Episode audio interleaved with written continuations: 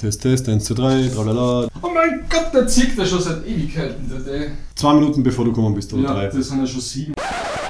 Hallo Thomas Hallo Max. und hallo liebe Nerds da draußen und willkommen zur 24. Folge von Aufnörden. dem steirischen Nerd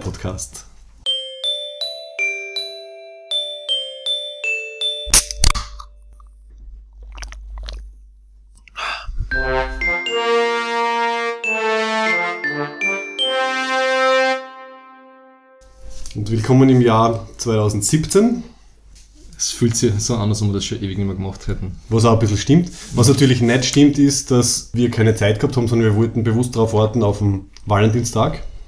Wir starten also das Jahr 2017 mit unserer zweiten Valentinstag-Episode.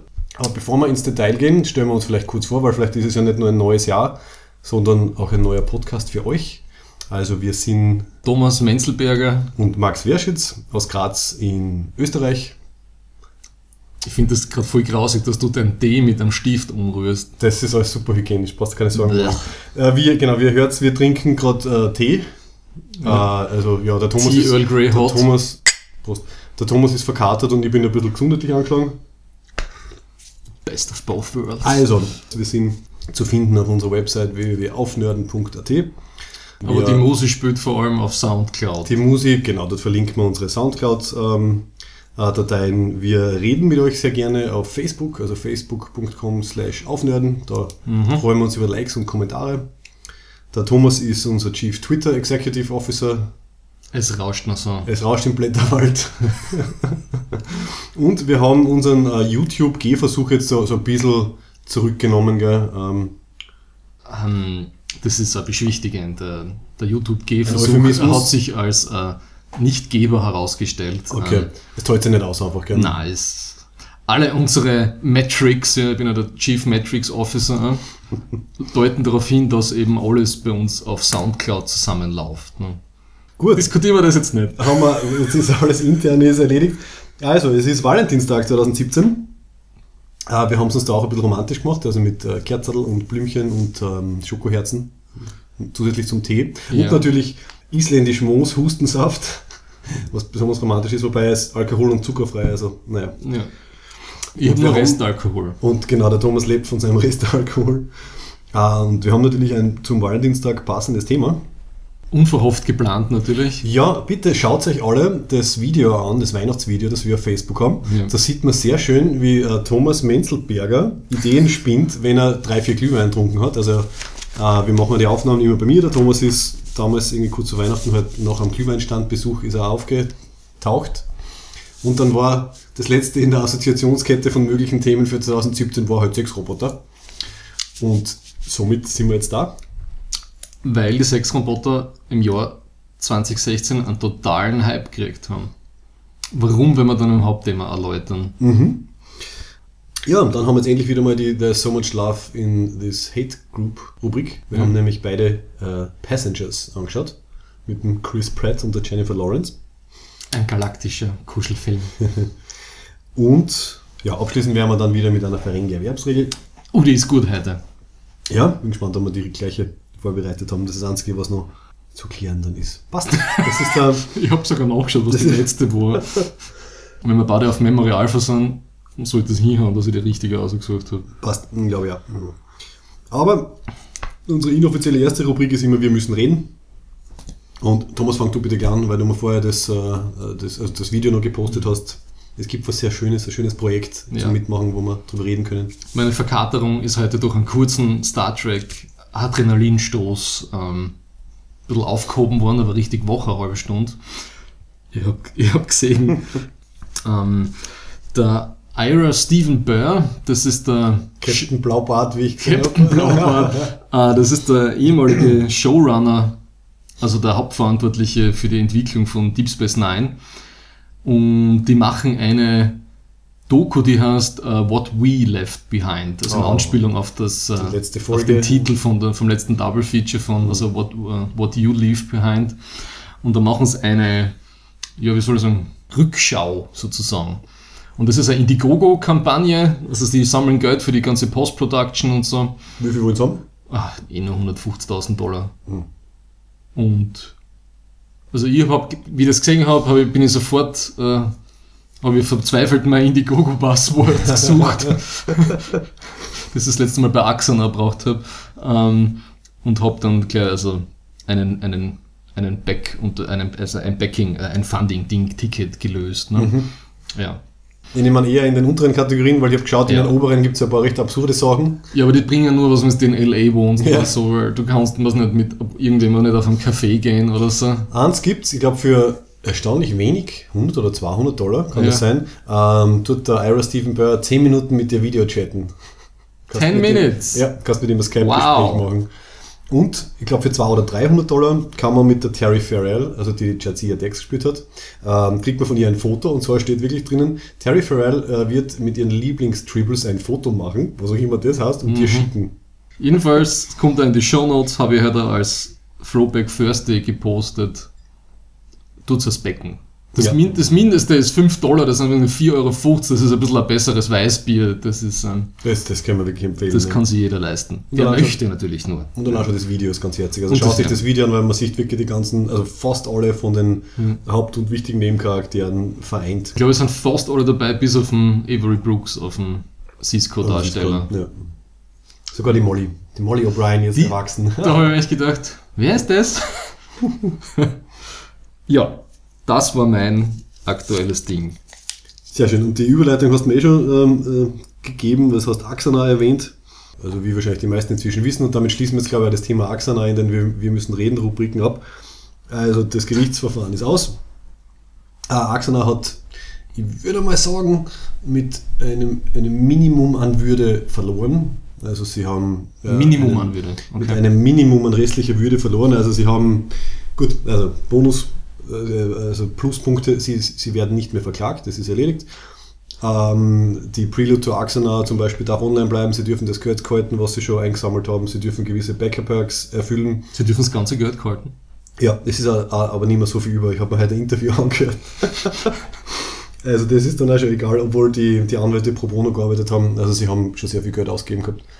Ähm, und das, das Dumme dran ist, also der große, die große Niederlage, sie werden quasi so ein bisschen zum, äh, ja, sie werden ein bisschen vorgeführt. Sie werden jetzt die ersten, die halt diese genau den Regeln folgenden Fanfilme machen müssen. Das heißt, aus dem ursprünglich geplanten 90-Minuten-Ding werden zwei 15-Minuten-Episoden, weil das ist das Maximum, was man jetzt machen darf, laut CBS. Ich meine, ich verstehe ja von mir aus, dass man sagt, ein Studio, das kann ich natürlich noch verstehen, ne? dass man keine Darsteller nehmen darf, die irgendwie bei Paramount unter Vertrag sind. Genau, dass, man irgendwie auch, dass man ein Limit macht an, an, an, an Funding von mir aus, damit man irgendwie Bereicherung auslässt. Ja? Aber das mit die zweimal 15 Minuten ist so idiotisch. Mhm, es ist richtig so, der, Äh, der erhobene Mittelfinger ja. äh, der Industrie. Ja. Und genau, sie dürfen natürlich auch die ähm, äh, keine Star Trek-Schauspieler verwenden oder überhaupt irgendwelche Profis. Was leider zum ähm, ähm, sehr noch traurigeren Thema führt, äh, der, der Richard Hatch ist gerade gestorben. Also He buried den- the hatch. Die, ja, äh, ja, also der, der den Apollo äh, in der alten äh, Mhm. Battlestar Galactica gespielt hat und den Sarek in der neuen und eben den Karen in Axana, der ist jetzt vor ein paar Tagen gestorben mit 71. Ja, das sind die jo, nicht so großartigen Axana-Neuigkeiten. Ähm, der Alec Peters, der Chef, hat irgendwie gesagt, sie müssen jetzt, äh, sie haben zwei Monate Zeit, um die Details dann auszuverhandeln. Also man, das Settlement ist da, aber die Details kommen in den nächsten zwei Monaten. Und je nachdem, wie man beteiligt ist, kriegt man Infos. Also du hast ja auch gebackt, du vorher gesagt. Also wir Ja. kriegen wahrscheinlich ein bisschen mehr Infos als halt irgendwelche Außenstehende. Und ähm, ja, schauen wir einfach, was sie, äh, was sie draus machen. Ja, dann auch das ewige Thema Star Trek Discovery. Ganz kurz, ich glaube, jetzt ist es was für Mitte, für Mitte des Jahres oder was ist irgendwie der Start angesetzt oder noch einmal verschoben? Was war das letzte? Ende des Jahres. Ende des Jahres, okay. Also das verschiebt sich immer. Dafür haben sie schon ein bisschen gecastet. Die Michelle Yeoh haben sie drinnen als Captain. Das ist schon mal was. Ist Und ein super. paar, und ein paar andere, die mir jetzt irgendwie nichts sagen, aber immerhin, es geht einmal was weiter. Und es hat einen neuen Teaser gegeben mit Setbau. so ein bisschen Hab ich gesehen. ein bisschen Uniform und so. Ja. Werden wir auch in die Shownotes geben, ist das ja nicht. ja, und man hat das Schiff hat man gesehen, ne? Ganz kurz. Ein, ein, ein aktuelles, ein aktuelles äh, Rendering hat man gesehen. Also quasi war das so ein 3D-Wireframe-Modell, was man kurz gesehen hat. Ich glaube, und das schaut total. Das schaut besser aus. und das ja. schaut nämlich komplett, es schaut dem Dings Schiff von Axana unglaublich Ja. ähnlich. Also, Ist das diese Akira-Klasse oder es ist so ein, es hat eben die Gondeln eben unten Ja. Also das, was die Mhm. Reliant in Star Trek 2 angefangen hat, oder halt Genau, in TOS schon also- Schiffe. Und der Alec Peters eben von Axana hat auch mit dem ein bisschen äh, relativ einen großen Post gemacht, ne, dass das Design von bei Discovery total ähnlich ist. Ja. Aber es hat schon so Designs vorher schon gegeben, die Akira-Klasse, die Centaurus-Klasse. Ja, also da gibt es einen riesen Fundus an Star Trek-Schiffen seit, seit Jahrzehnten. Gell? Also da wird, glaube ich, keiner zum Streiten anfallen. Ähm, ja, und dann noch ein persönlicher, äh, persönlicher der äh, Aufnörden, persönlicher Nachtrag. Das Thema von der Folge 19, also Gewalt in Computerspielen, Medien und so weiter, das ist echt, äh, äh, gibt viel her. Und zwar hat einer von meinen Lieblingspodcasts, und zwar Auf ein Bier, äh, jetzt wieder eine Folge rausgebracht, und zwar unter der Rubrik Auf ein Altbier. Die gibt es leider nur für Leute, die Bäcker sind. Ich bin jetzt übrigens äh, Patreon-Bäcker. Ich glaube, die habe ich auch erzählt. Mein erster Patreon-Backing-Geschichte für diesen Podcast. 5 Dollar. Und die haben gute eineinhalb Stunden, wenn nicht sogar länger, mit einem äh, Typen gesprochen, der bei der USK, also bei der deutschen, äh, diese Unterhaltungssoftware Selbstkontrolle seit 94 arbeitet. Das ist super spannend. Das ist, glaube ich, beim 1 Dollar Backing äh, drinnen. Also, kann ich, also generell kann ich Podcast sehr empfehlen. Auf ein Bier gibt es unter gamespodcast.de und äh, für die 1 Dollar Bäcker gibt es diese äh, Auf ein Altbier, heißt das in dem Fall Beiträge. Was ich halt ein bisschen zurückblickend Das ist wie. YouTube Red. YouTube Red, das ist das, wo die. Die Paywall-Geschichte. Schau, erzähl mal was von dem, das kenne ich nicht. Ich kenne nur die Red Band Trailer, das sind die Nein, nein. Sex Wall. YouTube Red, das ist äh, die, die Pay-Videos von YouTube jetzt. Ne? Was gibt es da zum Beispiel? Naja, zum Beispiel der Chris Duckman, der macht YouTube Red Videos, für die du zahlen musst, mit irgendeiner anderen Produktionsfirma zusammen und hat halt gleichzeitig seine Gratis-Videos. Ne? Und Das heißt, das ist halt, die Vertriebskonzepte sind dann halt so, dass du irgendwie den Kundenstock aufbaust und halt die, also den Gratis-Content hast, Mhm. mit dem du halt über Werbekosten was reinkriegst. Und dann halt aber auch über das, so die, die, die Premium-Accounts hast, wo du halt dann Pay-Per-View machst. Ne? Okay, super. Weißt du, wie viel es kostet? Man zahlt sich das aus für. Keine Ahnung. Wenn wir mal einen Sponsor kriegen, dann können wir das ja gleich investieren in einen YouTube Red Account. Ja. YouTube äh, ist nicht unser ist nicht unser Arena. Okay, wir bleiben, wir bleiben bei Audio. Wir bleiben, wir Bei sind Audio und Audio, wir bleiben bei Audio. ja. ja, und wir bleiben nicht bei der Rubrik, sondern gehen weiter. Ich glaube, das war's, gell? Genau. Wir können zum Hauptthema schreiten. Und da lasse ich dir ein bisschen ähm, losstarten, weil du hast äh, ein wunderschönes Mindmap wieder vor dir liegen. Voller, voller Typos, wie du schon gesagt Ja, hast. Ne? ich habe da wirklich, ich habe da Tippex gegeben. Also, wenn du die findest, kannst du es ausbessern. ich bin viel zu pragmatisch dafür, dass ich was ausbessere. okay, ich werde es dann Du kannst, dir es ausbessern, wenn du aufs Klo du gehst. kannst das gerne ausbessern. Dann. Nein, es ist eh herzig, es sind irgendwie zwei oder so. Die sehr lustig ausschauen. So, also Sexbots. Sexbots, Und so Sexroboter. weiter. Passt gut zu Valentinstag. Also Ja. äh, im Sinne von ähm, was, was verspricht die Zukunft äh, der Liebe oder the future of sex und the future of porn. Ne? Das ist alles irgendwie heute in der Folge drinnen, finde ich. Jetzt musst Jetzt mache ich die, die Schokoherzen auf. zu Future of Porn machst du jetzt eine rote Schokoherde drauf. Ne? Auch süß. Ja. Bitte sprich weiter. Ich warte noch kurz, bevor, bis, bis du fertig geraschelt hast.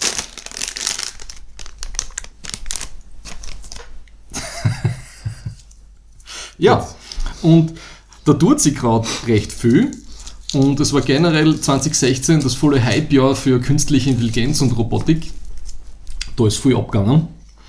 Ähm, wie wir alle wissen, eben der eine Go-Spieler ist besiegt worden, aber eben diese ganzen Positive Reinforcement Lernzyklen von künstlichen Intelligenzen, also dass sie praktisch sich selber was beibringen, wie das Tesla-Auto immer besser fährt, dadurch, dass es viel fährt und der Algorithmus so ist. Ja. Dann gibt es einen totalen KI-Boom in China. Die fahren da gerade voll ein in das Thema, die investieren Millionen, Milliarden. Und dann gibt es einen ziemlichen Fortschritt bei der ganzen Linguistik von, also dass du mit, einem, mit einer KI irgendwann mal, so wie, so wie mit der, bei Hör, mit der Dings, hat sie heißen? Genau. Ja. Die Scarlett Johansson, dass du mit der wirklich ein normales Gespräch führen kannst. Ne? Mhm. Das hat, hat sich ganz stark entwickelt oder entwickelt sich zurzeit. Und das hat natürlich Implikationen äh, für zukünftiges ähm, Zubehör zur äh, selbstständigen autonomen Lustbereitung. Schön formuliert. Und fangen wir an, wo fangen wir an? Wir fangen mal an, eben bei dem Begriff vom Uncanny Valley. Das haben wir eh schon mal ein bisschen besprochen, aber man kann über spannende Sachen Mhm. auch ruhig mal öfter reden. Ähm, und da ist immer so die Frage, ähm, eben, je realer eine Maschine wird, ja, so gibt es dann irgendwann mal einen Punkt, wo es irgendwie ungut wird und es ist nicht mehr real. Wie, äh, nicht, also es wirkt dann total super fake. Ne? So wie der eine General bei Rogue One. Der Tarkin in Rogue Ja, One, ja. Der ist super uncanny, weil er ist mit High-End Lucasfilm CGI gemacht worden. ja, aber das letzte Prozent fehlt und äh, Ja, unser genau. Echsenhirn Genau. sagt uns, oh, da passt was nicht. Also jede Masse, Maske hätte hätte besser gewirkt. Ja.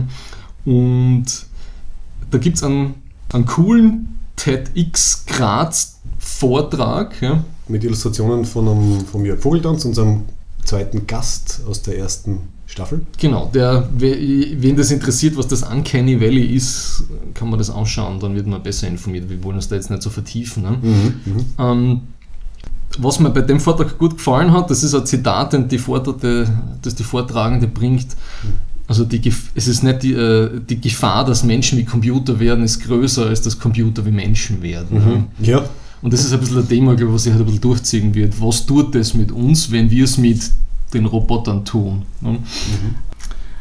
Und das sind mehrere spannende Entwicklungen gerade. Ich gehe mal so ein bisschen durch meine Bubbles da einfach durch auf meinem Organigramm. Und du tust mir bitte ich folge dir mit dem Tippex. und du tust mir mit dem DeepX äh, folgen. Ja. Ganz aktuell ist, es gibt einen ersten Versuch für eine Robotergesetzgebung in der EU. Das ist eingebracht worden, wird abgestimmt im Parlament. Ne? Und wenn die EU-Kommission Lust hat, nimmt sie es auf oder nicht. Ne? Geht es ge- generell um das Verhindern von gefährlichen künstlichen Intelligenzen? Naja, oder? es ist eben so, dadurch, dass das KI-Thema und Robotik so, einen- so einen Push gekriegt hat die letzten ein, zwei Jahre und alles redet von Industrie 4.0 und äh, das Ende der normalen Lohnerwerbsarbeit und so weiter und so fort. Genau, hat, äh, hat eine Abgeordnete oder aber ich weiß jetzt nicht genau wer. Das kann man dann. Es kommt also die, die Show Notes werden ein bisschen extensive äh, für den Podcast, aber das passt gut, um das Jahr zu beginnen. Und die orientiert sich lustigerweise an den Asimovschen Gesetzen. Ah, schön. Ich habe mir ein bisschen eingelesen in den Gesetzestext. Ähm, um Sexroboter geht es da noch nicht, aber hat natürlich eine Auswirkung auf die Sexroboter. Ne? Gibt sowas wie einen Kill-Switch in Maschinen. Ne? Also es geht vor allem um Mobilität an. Kann ich, kann ich das Ding abschalten? Kann mit das Ding äh, die Stiegen hoch nachlaufen oder bin ich sicher? Genau, ja. Oder was die zweimal in die Hände klatschen und das äh, kollabiert ineinander. Sehr schön, ja. Ah. Der Klepper. Oder hat so einen Knopf wie der Data. Ne? Ja. Ähm, rechtliches und Unfälle, das ist dann bei Sexroboter schon richtig, also wer haftet, ne? wenn, wenn das Ding, äh, Apropos Unfälle, weißt du, was mir eingefallen ist, äh, halt beim Recherchieren? Was, weißt du, was der erste Sexroboter war? nein, Der Staubsauger. ich weiß nicht, ob das ein Urban Legend ist oder ob das wirklich stimmt, dass immer wieder Leute ähm, mit Staubsaugerverletzungen am Penis ins Krankenhaus das, ist, äh, das klingt wie so ein Urban, Urban Legend, aber ja, wir empfehlen das nicht zu Hause Hm. Wir machen. das nicht.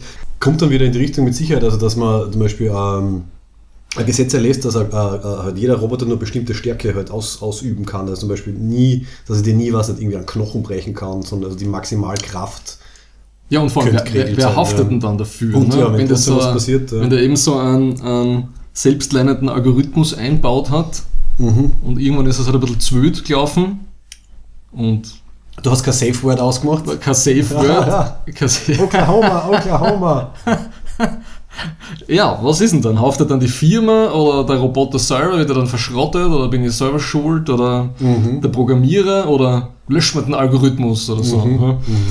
Ähm, und das geht halt total stark in die Richtung so eher so äh, Tötungsmaschinen, ne? also dass es keine autonome Killbots gibt ne, für Armeen. Ja, da habe ich jetzt was gelesen, dass zumindest irgendwie die, die, die, die US Army und, und alle, die dort irgendwie beteiligt sind, sagen, sie werden nie einen autonomen, äh, also völlig autonomen militärischen Ja. äh, äh, Roboter oder, oder Drohne bauen. Wenigstens so gescheit sind Gut, aber Ja. was aus äh, China und Nordkorea kommt, da würde ich mich jetzt nicht drauf verlassen. Ja.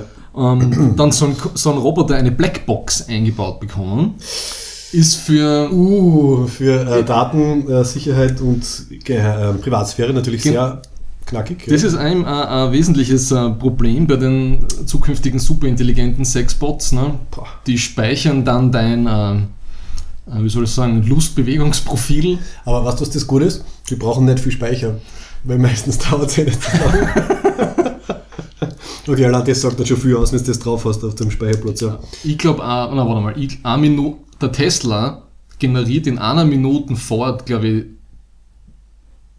7 oder 8 Gigabyte an Daten. Okay, ja, okay, stimmt. Ja, Das heißt, was, was mit deinen viereinhalb Minuten komm, kommt ist die Terabyte ja. Festplatten bald voll. Ne? Da fühle ich mich jetzt als Mann wieder total bestätigt in meiner Virilität. Ich habe halt 17 Gigabyte. Und vergiss nicht, das Vorspiel ist natürlich auch dabei. Also wir verlassen uns einfach drauf, dass das Passwort hält. Und, und Bots sollen als solche erkennbar sein. Ja? Also diese Westworld-Geschichte, wo wir länger drüber reden, dass es keine Unterscheidung mehr gibt, so wie in Blade Runner, Ja. das soll vermieden werden. Gut, Ja. also da haben wir jetzt mit Uncanny Valley angefangen und dann ist eigentlich dann im Endeffekt, das, es ist einerseits das Ziel, das Uncanny Valley zu überwinden, aber andererseits muss man es dann, wenn man es überwunden hat, extra markieren. Ja. Ja, und bleiben wir bei den praktischen Problemen. Ein äh, anderes praktisches Problem, was in diesen vielen Artikeln drinnen ist, ist immer Hygiene. ja. Wie wasche ich das Ding wieder aus? Oder wo gibt es Teile, die man auswechseln muss äh, oder so? Ja. Gut, das gibt es ja schon. Wir, wir haben ja beide ein bisschen, ähm, wie auf deinen, deinen Notes gesehen und recherchiert. Also die, okay, es sind noch keine, noch keine Sexbots, aber halt Sex-Dolls, diese Real Doll und diese Roxy und Rocky, die haben ja dann austauschbare Teile. Also man kann den, den Mund, die Vagina, die Zunge und diverse Dinge halt austauschen. Ja.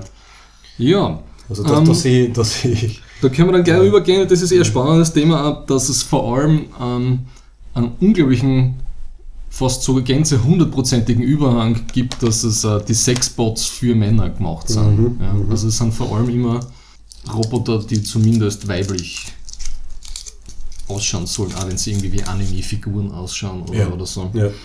Ich habe mir nämlich die, genau diese Real Doll Website angeschaut. Ja. Da haben es aktuell Frauen gibt es sechs Körpertypen und 18 Gesichtertypen. Also Männer gibt es drei Gesichtertypen und zwei Körpertypen. ja, Also ein bisschen reduziertes Angebot. Und- ja. Eben, das sind ein bisschen so die Geschichten, dass das eine männlich dominierte Entwickler-Community ist, die halt für Männchen produziert und das ist das gleiche wie bei Computerspielen sind sie dann auch drauf gekommen, dass äh, mindestens die Hälfte davon Frauen sind, die die Computerspiele spielen. Ne? Also das bricht, das sind so, so, so Also insgesamt, ja. insgesamt, Ich schätze Call of Duty werden mehr Männer als Frauen spielen, aber der insgesamte Nein, Computerspielmarkt insgesamt, ist, ähm, und ich glaube, das ist ist schon ein, recht durchgemischt. Ja. ein klassischer männlicher Verzerrungseffekt wieder drin ist. Ne? Ja. Also da merkt man, wie Technologien dann wieder entstehen. Ne? Also Mhm. sozusagen, wer, wer es produziert, da spielt halt die Musik und äh, Dann haben wir so einen schönen Kreislauf. Gell? Genau. Und da habe ich einen, in einem Weißartikel sagt diesem, dieser CEO von Real Doll, was die größte Konkurrenz für seine Firma ist. Und da zi- zitiere ich, sagt er, die größte, Fra also sinngemäß auf Deutsch jetzt, die größte Konkurrenz für seine Firma ist die menschliche Frau. Ja. Äh, das ist eine, eine gewiss äh, problematische Aussage, weil ähm, die, die Gründerin von dieser einen Seite, äh, Make Love Not Porn, die jetzt reißt das halt voll die Aussage, ne? weil sie nicht, weil, weil da ganz eine gewisse Art von, von Männern vor allem angesprochen wird, die, ich weiß nicht, äh, mit dem weiblichen Gegenüber überfordert sind Ja. oder generell kein gutes Bild haben Ja. von Frauen und so und das wird dann wieder reproduziert, ja. Nicht Also das ist ein, ein bisschen eine problematische Tendenz, die in dem Ding drin ist. Was mein Lieblingsbeispiel zu dem ist, also nicht Lieblingsbeispiel, weil weil es mir so taugt, dass das so ist, sondern ähm, dass es ist ein Blowjob-Bot-Café in, in London geplant. Bitte, wie funktioniert das? Ja, ähm, das ist einer Artikel, kommt ein die Show und so wird das genauer erklärt.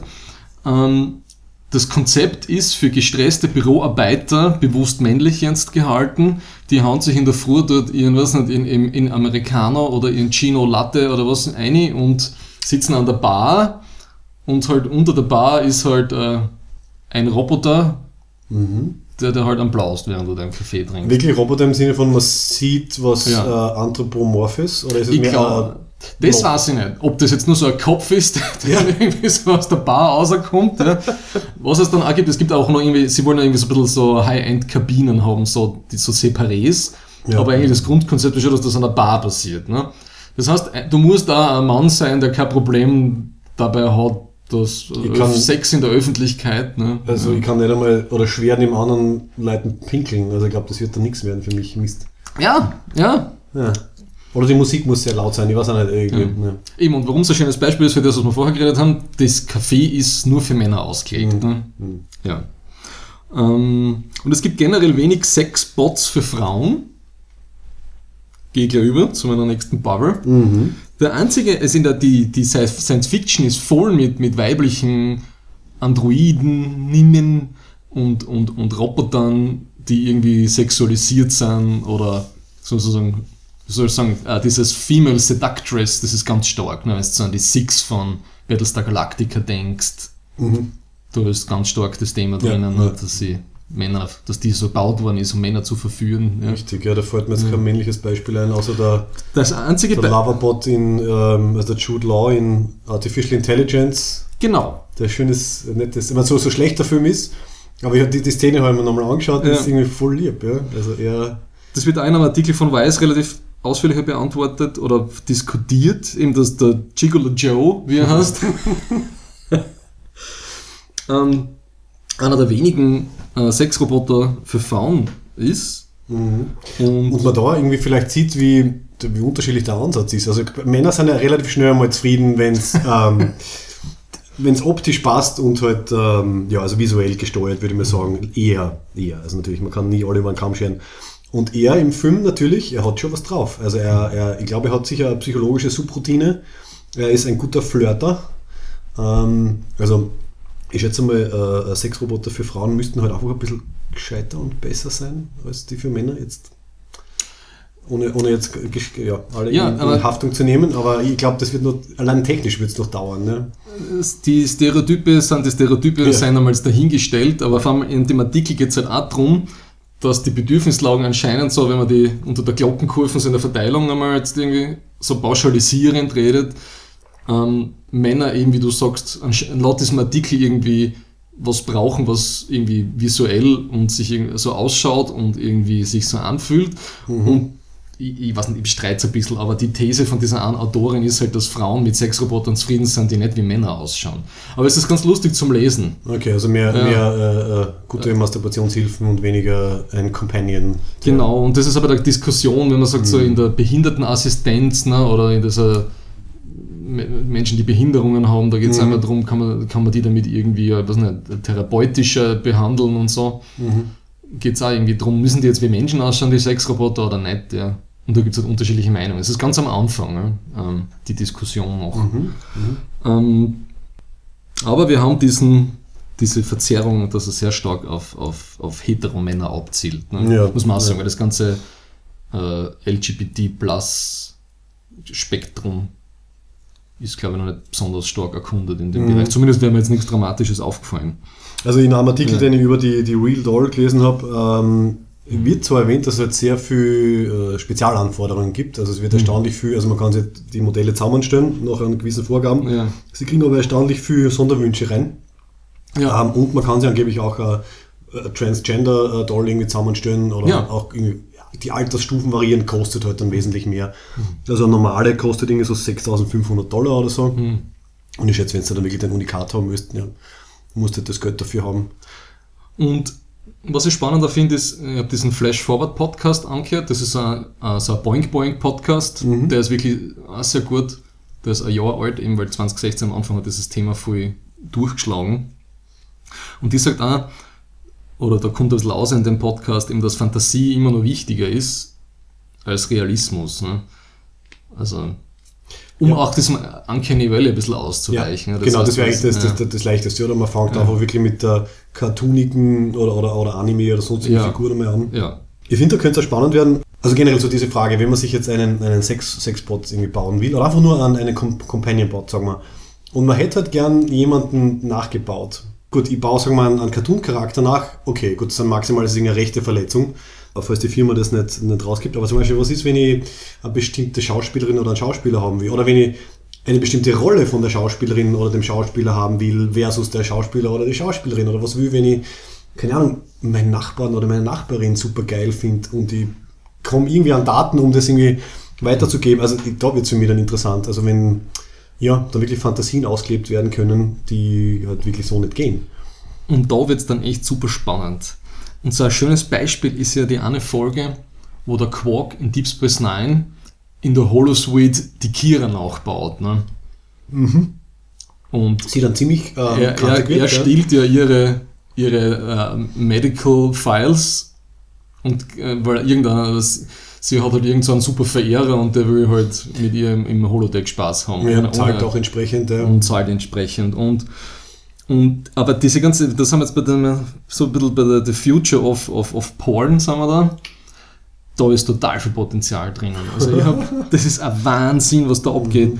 Da gibt es eine, eine ganze Firma, die sich nur mit ähm, äh, Virtual Reality Dings auseinandersetzt. Das ist in einem von diesen Weißartikel drinnen. Also die haben eine Viertelstunde lang eine Viertelstunde Doku, die haben einen ganzen Tag lang äh, diese VR-Firma besucht, wie super aufwendig, hochauflösend 3D, die das für die Oculus Rift Ah, machen. ja. also für, für Ja. äh, Virtual Reality Brillen. Ne? Genau, und die sämtlichen Pornostars und so scannen sich dort ein. Ja. Mhm.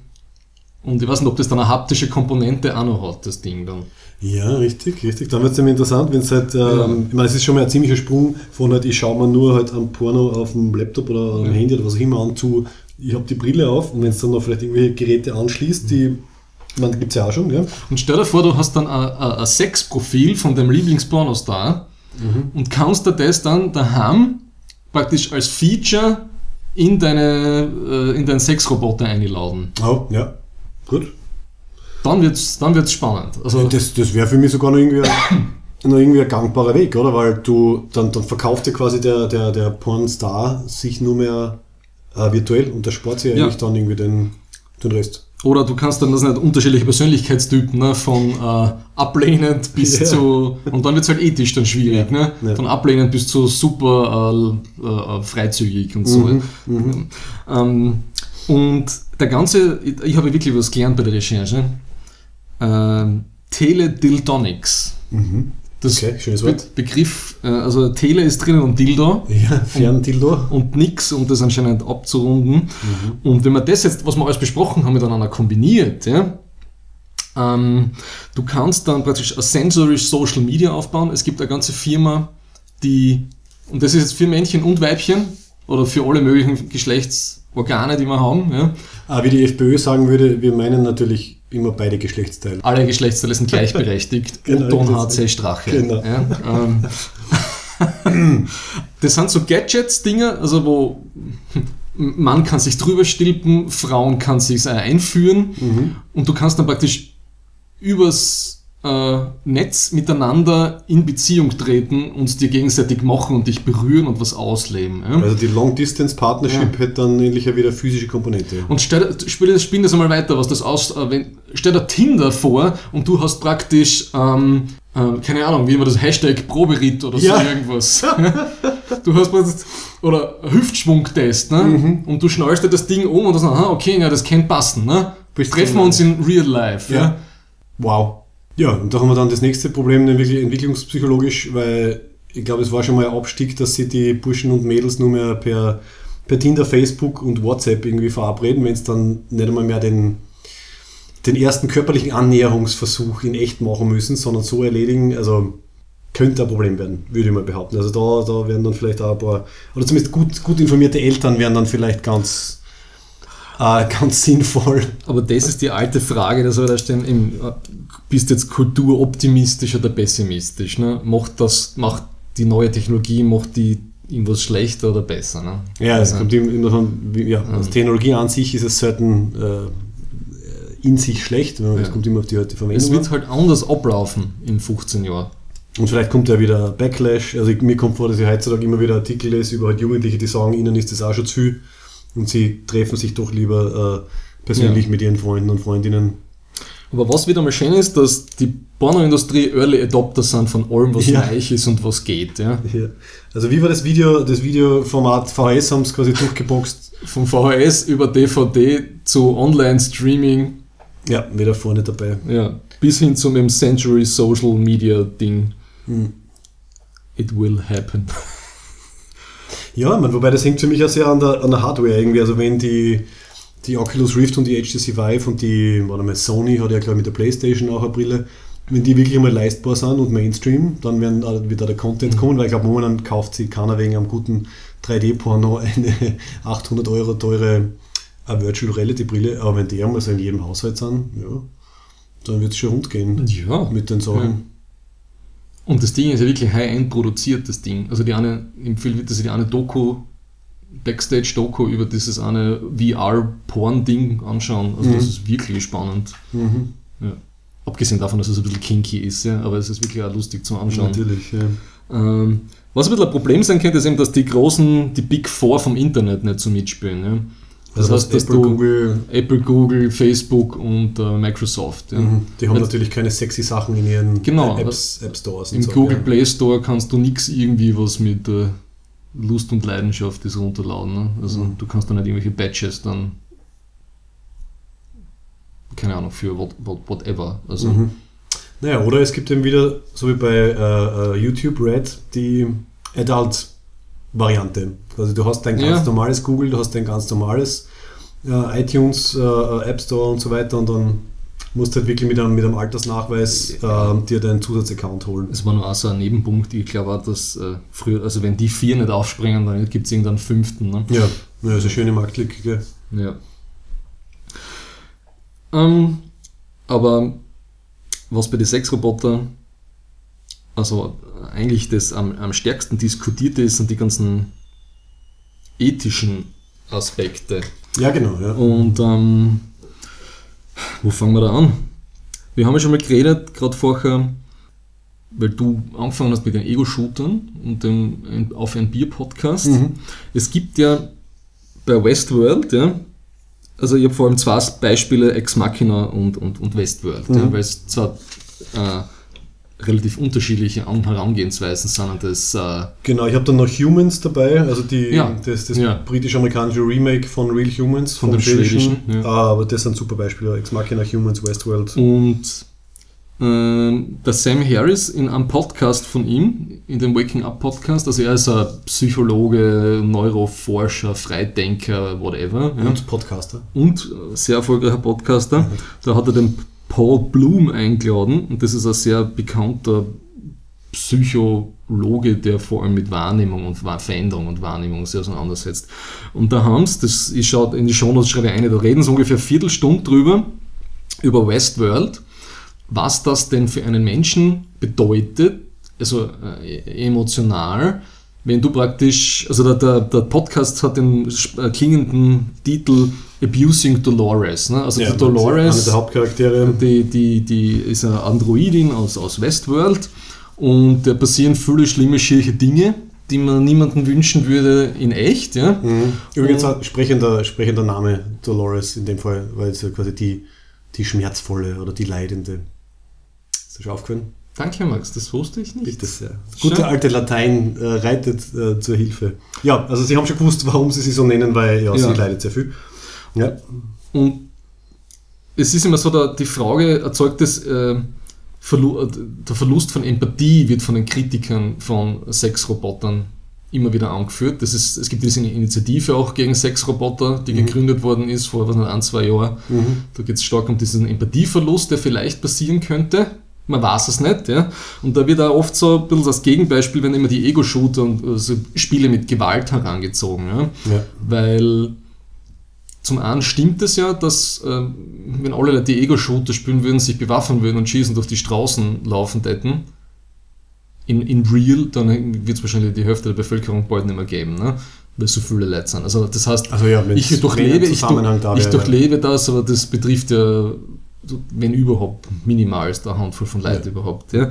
Und das ist eben die Frage, ob es zum Verlust von Empathie führt. Ja. Was aber sicher so ist, und da sind sie, und das finde ich ganz spannend, ist, ähm, es gibt oft so das Argument, naja, mit diesen Sexrobotern könnten Leute, die irgendwelche bösen, niederen Bedürfnisse haben, sei es von gewaltvoll oder Roboter, die wie Kinder ausschauen oder so, Mhm. die könnten das dann ausleben und müssten das dann nicht auf in echt tun. Ne? Na, und es gibt Die- dafür, eben, Ja. das heißt im Katharsis works for aggression. Ja? Mhm. Also ist, kommt das vor, das gibt es überhaupt keinen empirischen Beleg dafür, dass das Mhm. irgendwas hilft. Es ist Ähm, eher das ja. Gegenteil, wird vermutet Fall. Ja, ne? dass es normalisiert wird, gell? weil Ja. wenn ich jetzt da, ich meine, wirklich, das war einer meiner Gedankengänge, wie ich immer an Humans gedacht habe, äh, wo ja die, die Niska, eine von den. Androidinnen auch in einem, in einem quasi Roboterpuff arbeitet und eben Westworld und so.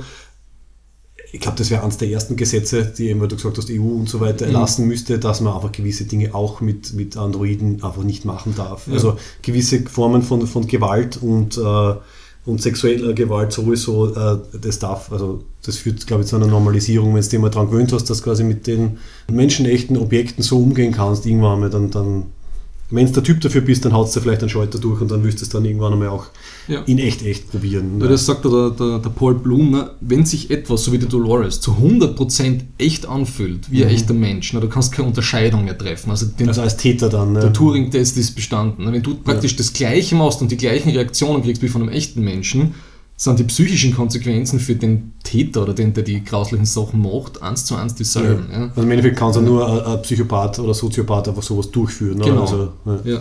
Und das finde ich eben spannend, dass im Westworld sind die Menschen die Monster. Und die Menschen entmenschlichen, entmenschlichen sich dadurch, was sie mit den Bots äh, aufführen. Das finde ich total spannend, den Punkt. Ja, ja. Und er sagt dann immer so, also Raping Dolor- Dolores is raping a human. Ne? Und ich glaube, da braucht es eine ganz starke ethische äh, ja. Abgrenzung, äh. Genau, genau.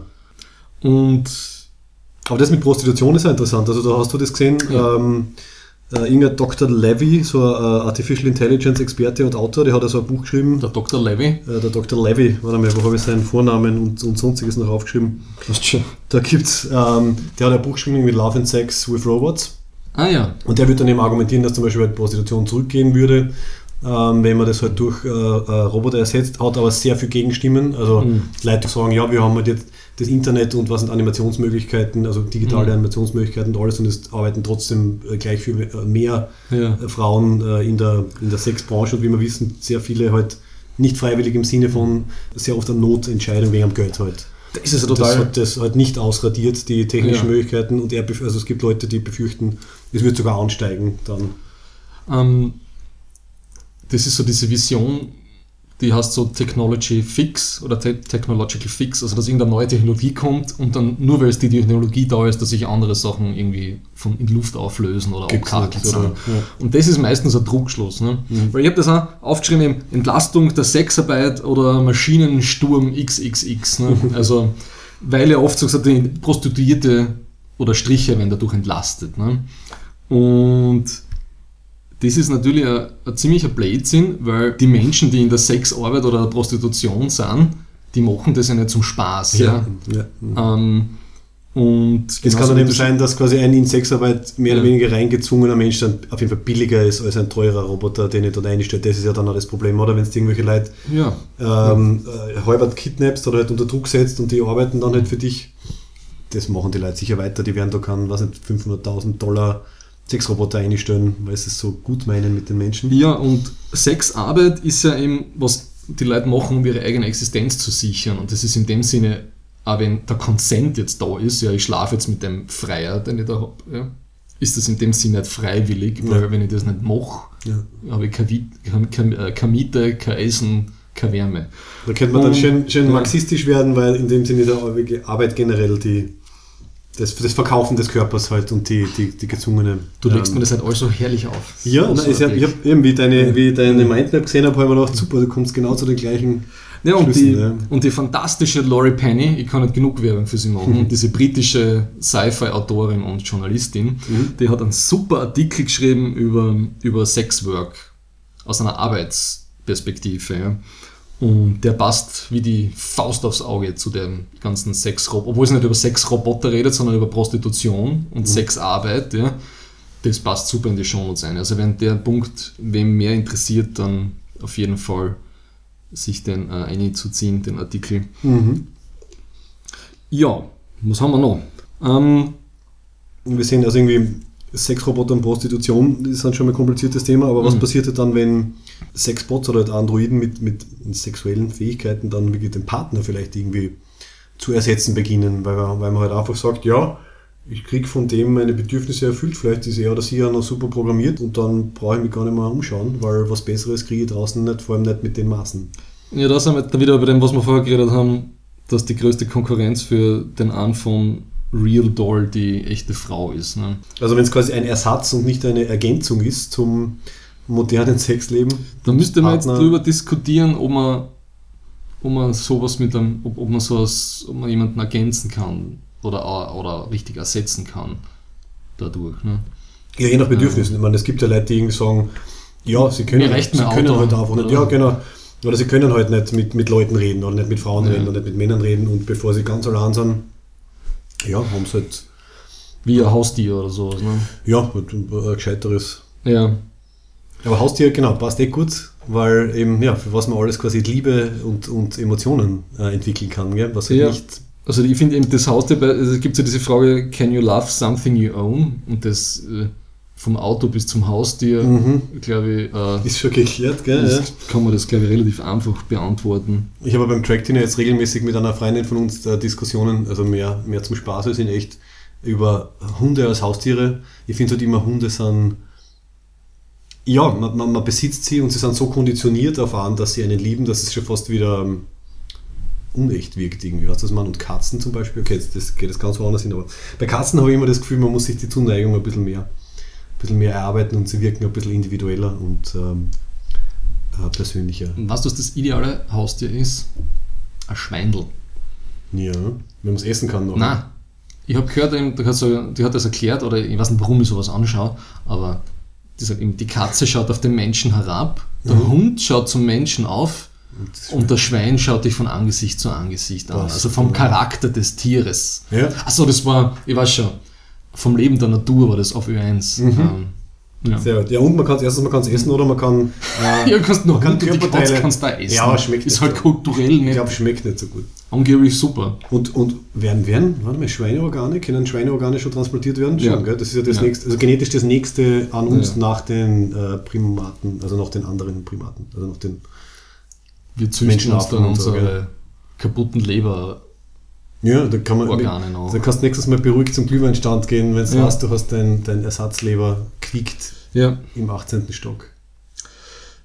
Ähm, naja, also genau stehen geblieben jetzt also, gerade, bevor wir über Schweindelhunde und Katzen geredet haben. Also diese, diese, pa diese Partnergeschichte halt, dass wenn ja. es wirklich mal leistbar und mhm. menschenähnlich ist, dass es sich halt irgendwann mal gar nicht mehr, ja, halt nicht auszahlt. Ich gehe halt nicht mehr raus in eine Bar und versuche ihn kennenzulernen, weil weil ich habe alles abgedeckt. In dieser Customization liegt ja irgendwie ein totaler Reiz, ja, aber irgendwie eine totale Gefahr. Ne? Also dass du dann irgendwie zum Soziopathen wirst, weil du mhm. immer die hundertprozentige Kontrolle drüber hast. Mhm. Ne? Mhm. Und eben das ist, ein, das habe ich noch aufgeschrieben, das ist ein lustiges Beispiel. Ich, hab, ich war im Trainingslager der, der englischen Cricket-Nationalmannschaft. Ne? Du warst im Trainingslager? Ja, ja das ist in, in, in Loughborough in Mittelengland, ah, in, südlich von Nottingham, mhm. bevor ich nicht wieder hingekommen bin. Es hat nichts mit Sexrobotern zu tun gehabt. Ja. Ich vertraue dir. Und die haben auf diesem fetten Campus, hat diese englische Nationalmannschaft ein fettes Trainingscenter. Und die haben dort eine eine Maschine oder ein Computer oder eine, Trainingseinrichtung und die kann, was nicht, die Top 150 Cricket-Werfer eins zu eins simulieren vom Spin und so weiter und so fort. Ne? Uh, dass man quasi am Gegner äh, trainieren kann, ohne dass der Gegner da ist. Genau. Und wenn das schon bei Cricket hinhaut, ja. Mhm. Beim Sport jetzt keinen interessiert, außer äh, Großbritannien und Commonwealth, aber ja.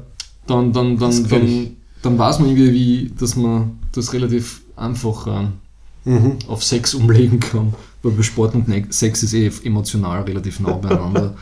ähm, und die ethischen Aspekte, da habe ich gelesen, so ein Telepolis-Buch habe ich mir extra gekauft, das heißt so ähm, digitale Ethik oder rubrisierte Ethik. Wurscht. Auf jeden Fall habe ich da Kapitel gelesen, dass die Sexroboter kommen. Es ist nur die Frage, wann, wie und ah, was. Die genau. Sexroboter kommen. Ja. Ein gewisser Oliver Bendel hat das geschrieben. Super Wortspiel. das würde ich als Headline nehmen. Die Sexroboter kommen. Die Frage ist nur, wie lange? Was das nehmen wir als Titel für die. Hey, das nehmen wir als Titel für die Episode. Wir haben noch gar keinen Titel, gell? Ähm, ja. okay, passt, bitte weiter. Und das ist ein Maschinenethiker. Mhm. Das ist total spannend. Mhm. Und da habe ich ein paar Sachen mal ausgeschrieben, ähm, an die ich vorher nicht gedacht habe. Ne? Ähm, soll ein Sexbot, den du zu Hause hast, ja, von sich allein aktiv werden. Aha. Ja, also die Initiative ergreifen und vielleicht ein Genau. romantisch, so wie wir es da jetzt haben mit dem Blümchen und der Kerze und den Schoko und dann. Genau, das heißt die Frage, gibt es Ja. sowas wie Consent bei Maschinen? Muss die Maschine damit einverstanden sein? Ne? Weil wenn die praktisch so äh, Human Capacity AI ist, dann ist die praktisch gleichwertig, beziehungsweise sowieso gescheiter. Ja, also kann auch nicht immer wollen Ja. oder können. Eben darf die was verweigern. Ja? Gefühle Orgasmus vortäuschen, darf das der Sexroboter, wenn es mir eigentlich gar nicht gefällt. Ja. Ja. ja. Ähm, ist die, soll die Natur Vorbild sein? Oder kann es ruhig better than real sein? Ne? Ah, okay. Ja. Also dann die entsprechenden Körperteile vielleicht Genau. noch extra ausgestattet. Ja. Und das hat für mich einen totalen, das hat mir total jemanden Data und die Tasche ja rein. Das war jetzt- ich finde da so ein totales Mystifizierungspotenzial drinnen. Ja, ja. Ich würde das einmal, oder vielleicht ein guter Episodentitel, äh, Robogasmus. Ne? Mhm. Wie, wie, wie funktioniert das? Brauchen die das? Zum Beispiel so wie, wie bei den Cylons in Battlestar, das, da haben sie am Anfang haben sie das gemacht, dass die Wirbelsäule rot zum Leichten Ja, anfängt. ja. Wenn, die, wenn die Six mit dem Balta äh, Sex hat, dann darf, Genau. ist gut, dass kein Spiegel hinter ihr ist, gell? sonst hätte er es Ja. gesehen. Und eben diese Täter- und Tascha-Geschichte, ähm, ich glaube, das heutzutage das wäre das ein Online-Selbstläufer gewesen. Und damals haben die total viel Fanmail gekriegt und Fanart gekriegt. Mit der, das war, glaube ich, die dritte oder vierte TNG-Folge, weißt du, wo dieser Virus ist, Ja. der alle total scharf und geil macht. Genau, was eine Tossfolge noch gemacht haben. Ja. In dem Data haben wir eh schon über viel über in der, in der allgemeinen KI-Folge geredet, aber da ist spannend eben, dass der Data, er hat alle Funktionen, aber er ist, er ist nicht, nicht als Sexroboter erschaffen worden. Ja? Und da ist vom ethischen her auch ein Unterschied. Ja? Das heißt, Ja, er, er, er ist eine gesamtheitliche, richtige Person sondern, und, und er, kann halt. Ne? Mhm. Ähm, Uh, das finde ich passt gut zu, zu Humans. Ähm, da sind ja die, also die, die, diese Familie, also äh, ähm, der Mann in der Familie kauft sich halt einen, so einen, äh, einen Roboter, weil er halt sich vernachlässigt fühlt von der Frau, die dauernd unterwegs ist und die drei Kinder wollen auch versorgt werden. Und dann kriegen sie halt diese Anita und die Anita ist halt hauptsächlich Haushaltshilfe, aber in ihrem, in ihrem Bücherl, in ihrem Anleitungsbücherl ist natürlich auch die Adult Options drinnen. Das muss dann so aufreißen, diesen Code eingeben. Das heißt, sie hat diese, Zusatz, diese Zusatzfunktion. Ähm, eben genauso wie quasi der Data hätte es als Zusatzfunktion. Ähm, ja, und das ist auch zum Beispiel eine Theorie von, von ein paar Leuten, dass sie halt vielleicht diese, Se diese Sexroboter-Sachen so ein bisschen so reinschwindeln werden mit, vielleicht gibt es einfach bald einmal recht gute, unter Anführungszeichen, Multipurpose-Roboter, die halt das dann irgendwie dabei haben. Ja. wenn man es braucht, kann man es nutzen. und die ist ja, ich habe nur die ersten vier, fünf Folgen geschaut von, von Humans, von der Mhm, da, war, schwedischen. da war das ja schon alles Da war das schon Also von das Englische, Mann. Ich meine, die englisch-britische, das schwedische war Mhm. Real Humans, das war vorher. Ja. Ja, und ihm da war ja noch dabei, dass sie ja, sie da asiatisch ausgeschaut, ne? Sie war irgendwie eine ganz interessante Mischung eigentlich. Ja. Ja, wie ja immer. Und das spricht ja auch dafür, dass so Objektivierung von Frauen und Kindern oder so die, mit dem total weitergeführt werden kann. ne? Weil Mhm. ja, die, die Stereotypen Diese- aus aber die Stereotypen- und so werden dann da wieder, oder halt aus, ja, okay, aus, aus jedem, aus jedem Porn-Channel irgendwie. diese orientalischen bla bla bla, was nicht, äh, Tease-Geschichten und so Mhm, weiter, die es da mhm. gibt. Also das spricht dann schon wieder für diese Argumente von dieser Initiative gegen, gegen Sexroboter. Mhm. Ähm, ich habe nur dann die Serie nicht weitergeschaut, weil Oh Gott, hast du wieder irgendwas gefunden? Ja, nein, weil das, das nicht, wann, ist, wann war die schwedische Serie? In den Nullerjahren irgendwann einmal, oder? Möglich, von der habe ich nur einen Pilotfilm gesehen. Ja, und ich meine, die haben alle nur einen USB-Schnittstellen im Nacken. Ja? Mhm. Und Wi-Fi hat es damals auch schon gegeben. Und dieses ganze kabellose Kommunizieren zwischen den Computern. Ah, okay, das, also bei der, das ist so ein gigantisches Block, Bl Bl Plothole, da fällt dann meine ganze Aufmerksam eine, Aufmerksamkeit in dieses Hole eine und dann geht's nicht mehr. okay. Ja, in der, in der britisch-englischen haben es war das schon erweitert, also sie haben irgendwie einen, einen Zugang für Kabel. Sie können so am Kinn unten können es ausgeschalten werden. Schau, das ist das nächste Problem. Roboter zu erschaffen, die vielleicht überall dran herum, herumrennen nach außen, also in der, in der Öffentlichkeit. Und du brauchst nur zu einer hingehen und ihn ans Kinn drucken und schaltest sie aus und nimmst das mit. Ach, das ist sicher schon äh, Fingerabdruck oder DNA-mäßig. ne? Uh, DNA könnte sein. Ja, bei Humans müssen sie sich nämlich bonden an den Primary User und die Secondary Users, hast recht, und da wieder, da wieder DNA-Sample genommen. Das ist so, so ein Handshake, einfach so. Lä- Lächelt sie dich an und nimmt währenddessen deine DNA-Probe. ja, ja. Hast recht. Ja, den geht wahrscheinlich nur durch die. Mhm. Ähm, was wollte ich denn jetzt noch sagen? Du warst bei Data ursprünglich, dann haben wir diese Humans Detour Ja. gemacht. Na, und da gibt es das kommt auch in die Shownotes, das ist ein liebes irgend so, was nicht, so ein Doku-Ding oder so, wo, wo eben der Brent Spiner mit der äh, Dennis Crosby irgendwie Mhm. kurz redet über das. Die, Echt? die waren ein bisschen überrascht, Dass das machen dass, äh, wie viel Fanart sie da von dem, von dem kriegen. Ja. Also irgendwie eben Mystifizierung da war. ja, ja, ein kleiner Diese- Moment dafür auslöst. diese Ver, Ver, Verquickung ja, von diesem Data, der auf der Menschsuche ist und äh, Dinge machen kann und, äh, und entdecken will Mhm. und so das, das Menschwerdende mit den niederen Bedürfnissen und da hat diese Dennis Crosby hat ja diese unglaublich sexy Schmalzlocke Ah, Gott, und ja. Man, die Szene ist ja legendär, wo sie die Tür aufmacht und sie steht so in diesem, was nicht. Seiden, Halbteiler, irgendwie, wie Ja, wie man sowas ja. nennt da. Genau. Und ich glaube, dass das total viel andickert hat bei vielen Leuten, Mhm. inklusive mir Mhm. in meinen unschuldigen Teenie- Teen- Teenie-Jahren. Apropos Teenie-Jahre, das habe ich mir eben auch gefragt. Oder sollten wir uns vielleicht gemeinsam fragen? Also, wenn wir wirklich, stell dir vor, wir sind noch pubertierend und haben aber zu Hause so einen, einen, einen, einen, einen Haushaltsroboter, der, die extrem attraktiv ist für uns. Da würden wir vermutlich ziemlich viele Sachen versuchen, um ranzukommen, oder? Also bei Humans sind sie halt, haben sie eine Sicherheitsgeschichte drinnen, also Ja. äh, jeder äh, inappropriate physical contact äh, muss an den primary user, also den Vater, gemeldet werden. Aber ich, ich, also ehrlich gesagt, also wenn ich, ja weiß nicht, 15, 16 wieder wäre und ich hätte sowas zu Hause, ich würde da glaube ich sehr kreativ werden. Ebenso wie der Bur in der Serie. Der also gibt dann Betzen oder wie? die, Der Sexroboter. ja, er wird petzen gehen, ja. Mhm. Also es, es wird dann gerade noch abgewendet. Aber eine gewaltige Versuchung, ja. Und dann hast du vielleicht deine erste Sexerfahrung mit einem Roboter gemacht, statt mit einem anderen Menschen. Ja, sowas wird es immer geben. Ne? Ich habe meinem Papa auch gesagt, ich habe nicht bei der, wie auf der Rechnung was gesehen hat, bei der Telefonrechnung im Jahre 1993, habe ich auch gesagt, das war die Stephen King Hotline und das war, es war nicht die Sex-Hotline Oh, von Ruf mich an. Hast du wirklich ausprobiert? Hat er- Du, es hat Film? die ersten zwei Minuten sind gratis die und ich war überraschend, wie schnell die vorbei waren. Sehr cool, schau, das habe ich mir nie, das habe ich mir nie traut. Bei einer Sex-Hotline anrufen. Ich habe gelogen, ich gebe es zu. ich glaube, das habe ich aber schon irgendwann mal gesagt. Ich glaube, das kommt mir bekannt vor, aber das finde ich, find ich Ja, super. Egal. Also ja, ein Hoch, ein Hoch auf Pubertierende, ja. Mystifizierung, ja. Beispiel Ex Machina. Mhm. Die spielen ja auch total mit diesen Vermenschlichung von KI. Ja? Also das ist total stark drinnen. Warum bauen wir eigentlich immer uns selber nach? Mhm. Und da habe ich immer so diese ewige Selbsterschaffung. Das ist, ist das eine biblisch-christliche Selbstbeschränkung, die Ich denke, die, ja. die Westler in sich haben? Ja, ich meine, gut, das fängt ja schon damit an, Gott erschafft die Menschen in his image, also schon Ja. mal die erste Kreation war quasi, er hat uns nur was nachgebaut, was ausschaut wie er. Wobei der Adam, glaube ich, nicht so viel Bord gehabt hat. Äh, aber ja, ich glaube, das ist dieser Zyklus, was bei Battlestar Galactica dauernd angesprochen wird, oder? Dass sich die Geschichte halt dauernd wiederholt. Ja, ja. Ja, und ja, das, das finde ich irgendwie ein bisschen, ich weiß nicht, da wäre ich dann ein bisschen kulturpessimistisch, ne? wenn uns nichts Besseres einfällt, als wie in Ex Machina, das ein fantastischer Film Mhm. ist, aber der, der, dieser Chief, Chief äh, Steve Jobs Charakter da, Mhm. Der Nathan, der Nathan, der dieses Ihm fällt nichts. Besseres ein, als sich Bots zu bauen, die er dann sexuell missbrauchen kann oder Ja, zu dominieren. Nämlich wirklich nur, Ja. nur Frauen baut er in Ja. einem bestimmten Alter mit einem, würde man sagen, gewissen bestimmten Attraktivitätsschema sozusagen. Äh, und dann stehen sie im Kasten herum. Und das finde ich spannend, eben, dass die, im Gegensatz zu Westworld ist, die, ist, ist das, nein, man kann sagen, das Monster in Ex Machina ist zum einen dieser Nathan, also auch der Mensch, Mhm. der Erschaffer, aber in dem Fall, ja, Mhm. nicht der Nutzer in dem Sinn.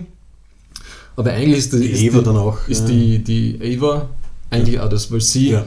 besteht ja den, äh, wie soll ich sagen, den Turing-Test Plus, Ja. der nicht nur ich, ich wirke wie eine echte Maschine in der Konversation, sondern ich verführe sogar einen, einen äh, Probanden. Mhm. Und sie lässt ihn dann zurück und ich schätze mal, Ja. der geht dort rein, weil die Türen sind alle zu. Ja. Ja, ziemlich grausam. Was ich mir aber dann frage, ist, ähm, wie sehr sie halt dann wirklich Emotionen hat, weil wenn du da anschaust, wie, wie sie dann den Nathan, also ihren, ihren Schöpfer, zusammen mit der Kyoko, mit der ähm, ähm, ersten, also mit, der Vor mit dem Vorgängermodell umbringt, es ist ja sehr, also es wirkt nicht emotional, wenn du dich erinnern kannst. Also es ist mehr so, Ja. ich steche dir halt das Messer rein, weil ich weiß, dass du dann tot sein wirst. Aber es ist so total, so chillig irgendwie. Äh, also ich frage mich halt, ob sie dann emotional ähm, das aufnehmen kann oder ob das wirklich alles so durchsimuliert ist. Also ist sie wirklich grantig auf, ist sie wirklich, ähm, ich glaube irgendwann mal sagt sie irgendwie äh, zu ihm, what does it feel like to have created something that hates you? Ich frage mich, ob sie halt wirklich hass, ihn hasst oder ob sie das kann. Oder? Für mich hat das eher so gewirkt, dass die, die Eva halt im Erkundungsmodus ist. Ne? Wie sie das, das Messer einsteckt oder so. Mhm. Das hat auf mich gewirkt wie ein kleines Kind, das zum ersten Mal in der Soundkiste einen Käfer zergatscht oder Ja, so und total ja. fasziniert Aber ist. Ja. schaut, was macht die scharfe Klinge mit menschlichen Muskeln und Ich Knochen? das so mit dem Bonus, dass er dann auch stirbt, weil sie wollte, wollte mir aus dem Weg, oder sie hat ihn aus dem Weg gebraucht. Ja. Aber eben aus einem rationalen Ding aus. Ne? Ja. Und sie hat halt gewusst, sie muss es so spielen, damit sie eben den anderen so manipuliert, dass ihr hilft. Ja? Mhm. Und das hat auf mich irgendwie so eben im Sinne von so einem äh, sich selbst äh, weiterentwickelten Algorithmus gewirkt. Aha, das passiert, Ja. wenn ich das mache. Und das ist super easy. Ja, gell. ja.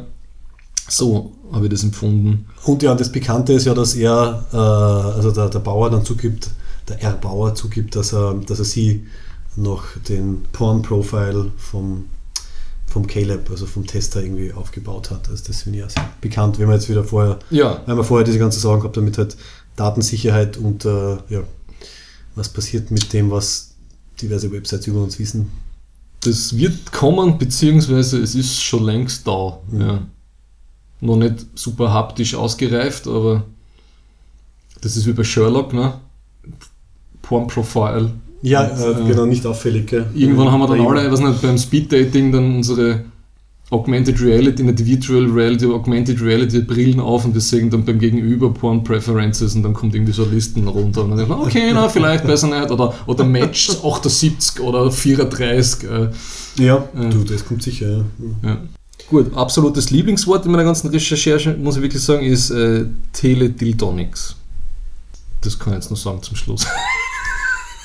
Ähm, wie kommen wir jetzt vom Wort Teledildonics auf Passengers? Wir machen zu Passengers von der robotischen Liebe einen fleischlichen Übergang. Also, wir kommen jetzt zu There's So Much Love in this Hate Group und Passengers. Right here, right now, I feel more love in this hate group than I ever felt at church or basketball or anywhere for that matter. Also, unsere zum Thema passende Filmwahl ist auf Passengers gefallen, hat sehr zufällig ergeben. Also jetzt schon eineinhalb Monate oder was im Kino, falls er noch läuft. Es war von Red Letter Media nicht in der Fuck You It's January Dings drinnen. Also es kann nicht der letzte Hollywood-Müll sein. Ja, wobei, ähm, das hat mich ein bisschen enttäuscht, auf Rotten Tomatoes hat er 31 Prozent. Das verstehe ich nicht. Von den Critics, ich verstehe es auch nicht. Aber immerhin 66 Prozent äh, bei der Audience Score. Ja, vorab, uns hat er gut gefallen. Gell? Wir waren ja nicht gemeinsam, du warst denn mit deiner Ja. Frau. Ich finde, das ist der perfekte Sci-Fi-Dating-Film. Also eigentlich, wenn er nur am Valentinstag läuft, ich finde den ideal. Also wieder so ein typisches Beispiel dafür, dass Science Fiction halt ein gutes Vehikel ist für Ja. andere Genres. Also es ist halt eine, eine, eine in, im Science Fiction Gewand äh, verpackte Action-Romanze, können wir so sagen. Ja, Action ist eigentlich nicht so viel. Ja, zweite Hälfte vom Film geht schon recht rund. Ähm, es ist eher so ein Techno-Robinson Crusoe-Einsamkeitsding, würde ich sagen.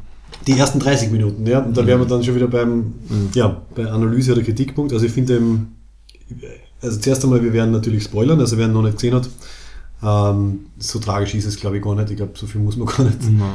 sich vor un unerwarteten Wendungen ähm, schützen. Ähm, Die einzige unerwartete Wendung ist, dass der Andy Garcia ein Cameo hat, am Schluss einmal in die Kamera reinschaut, ohne was zu sagen und das war's. Also, ja. Ähm, he phoned it in, das sagt man, glaube ich, dazu. ähm, ja, okay, aber mal, mal zu, zu den Basics, falls ihn wer nicht gesehen hat und überhaupt keine Ahnung hat.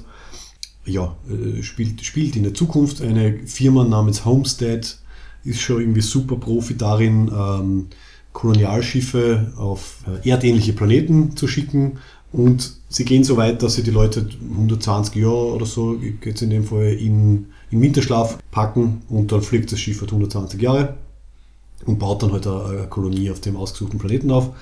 Und der Chris Pratt spielt einen gewissen James Preston, der halt äh, schon nach 10 oder 20 Jahren dieser 120-jährigen Reise als einziger aufwacht. ja. Und sich dann etwas egoistisch dazu entscheidet, die Jennifer Lawrence aufzuwecken, damit er nicht fad ist. Ja. Ja, und was mir also es ist jetzt kein sehr guter Film, aber es war ein guter Film, ja. Finde ich. Also, was nicht, drei von fünf Sternen von mir aus. Ja, ja wir, wir müssen ja gar nicht Ja. so, so äh, Mhm. Konkret werden. Es war, Was- es war unterhaltsam. Was schön. ich gut gefunden habe, ist, dass die, also es, es ist ja eigentlich ein, ein kleines Kammerstück, ne? es sind ja nur nicht, drei Schauspieler im ganzen mhm, Ding. genau, dürfen wir nicht vergessen. Also Vier, vier wenn es den Roboter, wenn es den Genau. Barkeeper, den Roboter dazu Richtig, also, Leute, also neben Chris Pratt und Jennifer Lawrence ist auch noch der ähm, äh, Michael Sheen, nicht zu verwechseln mit Martin Sheen, dabei, der wirklich fantastisch diesen Barroboter spielt, Ja. der ja eigentlich nur äh, einen Oberkörper und Kopf und so weiter hat, weil Ja. unten statt Beinen hat er halt, ähm, ja, ist an Schienen befestigt, sagen wir so, also Ja. aus der Bar kommt er nicht raus. Spielt sehr gut, finde ich, also der hat, Ja. das, der hat das wirklich drauf. Und dann haben wir auch noch kurz einen, äh, den Lawrence Fishburne, der wird geburnt, äh, der darf kurz auftauchen, darf seine Keycard hergeben und ein paar Sachen erklären und dann stirbt er ziemlich grausig. Also ich habe mir, hab mir Film ein zweites Mal nochmal angeschaut und ich finde, das war voll Du hast ihn zweimal gesehen, den Film. Ja. An was stirbt er noch schnell? Ja, an, an, äh, total Versagen einfach, weil die, Ah ja, weil der Aufwachprozess der nicht korrekt war. Gell? richtig, ja, das, Ja. das ist gescheit schier. Also der wacht dort auf, löst ein paar Tage ein paar Probleme und dann, dann geht er elendiglich zugrunde. Also Ja. das ist ziemlicher Wahnsinn. Ja. Aber ja, insofern vier Leute sind irgendwie der Kern des Teams. Ja, man kann jetzt auch sagen, finde ich, dass das Raumschiff jetzt nicht allzu toll ausschaut und so, oder so, als ein bisschen übertrieben ist oder so. Oh, das Raumschiff hat noch gut können. Aber was, mir, was mir gefallen hat, ist einfach, dass die, die, die Charaktere waren gut geschrieben. Ja, die Also Chemie die- hat da funktioniert. Aber na, die Handlungsmotivationen, wenn es so willst, die waren für mich schlüssig. Gell? Also er ist einfach so einsam und mit unglaublichem schlechten Gewissen weckt er halt sie auf, weil nach einem Jahr immerhin. gell? nach seinem Selbstmordversuch haut sie ihn irgendwie auf die Schnauzen und dann steht er auf und sieht sie und dann liest er ihre Bücher, weil sie ist eine Autorin, die Mhm. die erste sein will, die irgendwas Großartiges macht und sie will, will zu der Kolonie hinfliegen und als erste jemals wieder zurückfliegen zur Erde. Ne? Das ist ja super spannend, oder? Ja. Das ist ein, ein super Science-Fiction-Konzept, weil sie ist dann wirklich, sie reist dann dadurch 200 Jahre in die Zukunft. Also Ja. sie 100 Jahre hin, lebt sie ja dort, 100 Jahre wieder zurück und dann kann sie von dort halt berichten. Und Das habe ich super spannend gefunden. Und also ich habe das nachvollziehbar gefunden, eben, dass er super einsam ist, ja? Mhm. dass ihm die Entscheidung nicht leicht fällt, wenn aufzuwecken, dass er eigentlich immer ein super schlechtes Gewissen hat. Ja? Ja, der, der Weg dorthin finde ich so spannend, weil wir über Hör geredet haben, weil er verliebt sich ja mehr oder weniger in ihre, in, ihre Schriftwerke und in ihre Videos und so, also quasi Also, in, die, ja. in, in die virtuelle Form äh, von ihr. Das, das finde ich zum Beispiel ganz, ganz herzig. Okay, vielleicht redet das ja ein bisschen ein, also man ist jetzt, sie ist dann seine einzige, äh, einzige Ansprechperson im weiteren Sinne, halt außer dem Barkeeper. Ja, Aber ja, ich also kann mir er, er vorstellen, steigert sich ein bisschen rein und ähm, Es ist, ich kann, hat schon ein paar äh, stocky-eske, creepy äh, Dinger drinnen. Also, also er liest alles von ihr, er schaut alle ihren, ihre Ja. Videoblogs und so. und er weiß, dass es nicht okay ist und er tut es trotzdem. Ne? Und Ja. Ist er schön, schön gespielt. Äh, weckt sie auf, muss natürlich dann schnell wegrennen, damit sie ihn nicht dort stehen sieht. Und wie er dann in seiner, in seiner Luxus-Suite steht, also man gut geschauspielt, man sieht es ihm an, dass er gerade sich klar ist, was er da, was er da gerade gemacht hat. Ja. Und eben wie sie dann draufkommt, was er gemacht hat, ihre Reaktion, ja, Wahnsinn, ne? also sie, ähm, sie vertragen sie dann eigentlich nur am Schluss, weil die, weil praktisch die, wie soll ich sagen, die, ähm, die Grundannahmen sich ja geändert haben. Ne? Also weil das Schiff draufgegangen, also wenn sie beide nicht wach geworden wären, also wenn er nicht aufgewacht wäre und er sie nicht aufgeweckt hätte, wäre das ganze Schiff draufgegangen. Ne? Deswegen Ja. ändert sich irgendwie, ich weiß nicht, die Rahmenbedingungen dafür, was er gemacht hat. Macht das aber, was er gemacht hat, nicht besser. Ne? Das ändert sich bis zum Schluss nicht. Und ihre Reaktion äh, ist ja, also sie ist so base auf ihn und sie verzeiht ihm ja nicht. Ne? Also es ist nicht so, dass dann alles happy peppy cool ist. Ne? Bis zu dem Punkt eben, wo sie merkt, sie wären ja alle draufgegangen und dass sie halt, naja, weil sie ja sich irgendwie gut kennengelernt haben, sie dann doch irgendwie ein bisschen irgendwie das Positive in ihm Ja, eine gewisse Basis war halt da, die ist halt dann mal zer, zerbrochen worden halt durch diesen Reveal. Ja. Und dann, ja, ob, na gut, das ist dann relativ klassisch halt. Also er ist bereit, sich für sie zu opfern. Nicht sehr spannend oder nicht sehr neu irgendwie geschrieben, aber halt so das klassische, ja, sie kommt in eine Extremsituation, er ist bereit, sich zu opfern und quasi seinen Fehler wieder gut zu machen oder wie auch immer und sie Aber sie rettet das ihn schafft die dann. Brücke und ganz am Ende rettet sie ihn dann. Also Das- ihr- das finde ich macht ja- Verbindung wird, wird ja Äh, dann quasi nochmal gestärkt durch das. Ja. Und das finde ich, finde ich, ist eben nicht so klassischer Trope, nur dass sie ihn am Schluss dann rettet. Und das finde ich macht für mich den ganzen Film dann irgendwie rund und nicht so, so classic chick-flickig. Ne? Also, Ja. ja. Also sie hat schon was drauf. Ähm, ja, und sie entscheidet, also das, das, ja, das Herzige ist halt dann, sie, er findet dann eine Möglichkeit, sie doch wieder schlafen zu schicken. Und, und sie entscheidet sich dann dafür, halt bei ihm zu bleiben und halt die.